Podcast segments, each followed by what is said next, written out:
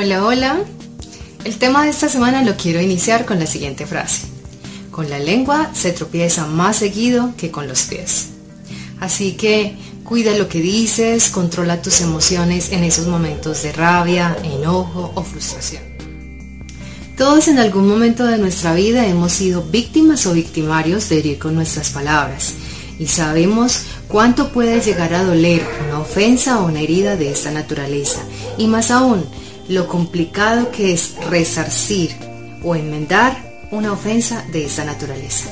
Soy Alejandra Hidalgo y hoy quiero compartir una historia que nos permite contextualizar esta situación. Esta es la historia de una persona que no medía sus palabras ni controlaba sus emociones.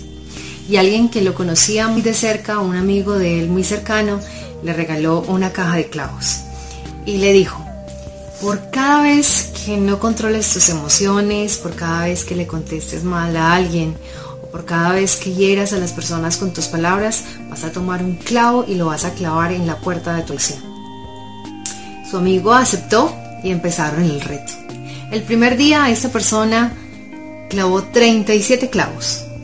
Y a medida que fueron pasando los días, la persona empezó a controlar sus emociones, empezó a controlar esos momentos de rabia, de ira, impaciencia.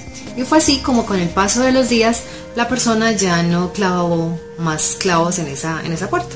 Y estuvo muy contento y muy feliz, entonces fue a compartir con su amigo y le dijo, mira, ya no, ya no tengo esos episodios, ya dejé de utilizar los clavos. Entonces su amigo le dijo, bueno, ahora empieza la segunda etapa de este proceso.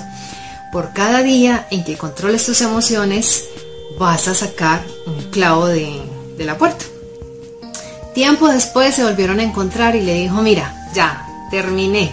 O sea, ya hoy por hoy ya controlé todo, eh, ya saqué todos los clavos de la puerta y ya aprendí que era más fácil controlar mis emociones que tomar un clavo y tener que clavarlo en la puerta. Diego había superado esta segunda etapa del reto, eh, lo felicitó y le dijo excelente trabajo, pero mira en qué estado quedó la puerta. Quedó llena de huecos. Así quedan las personas después de que nosotros las ofendemos con nuestras palabras. Pueden quedar heridas que son difíciles de sanar. Recuerda que las palabras son muy dañinas y pueden herir peor que un cuchillo. Y por ahí concluyendo el tema, eh, recuerda tomarte las cosas con calma, coloca un poquito de amor en cada una de las cosas que hagas y esto evitará que tengas que empezar a utilizar esa caja de clavos.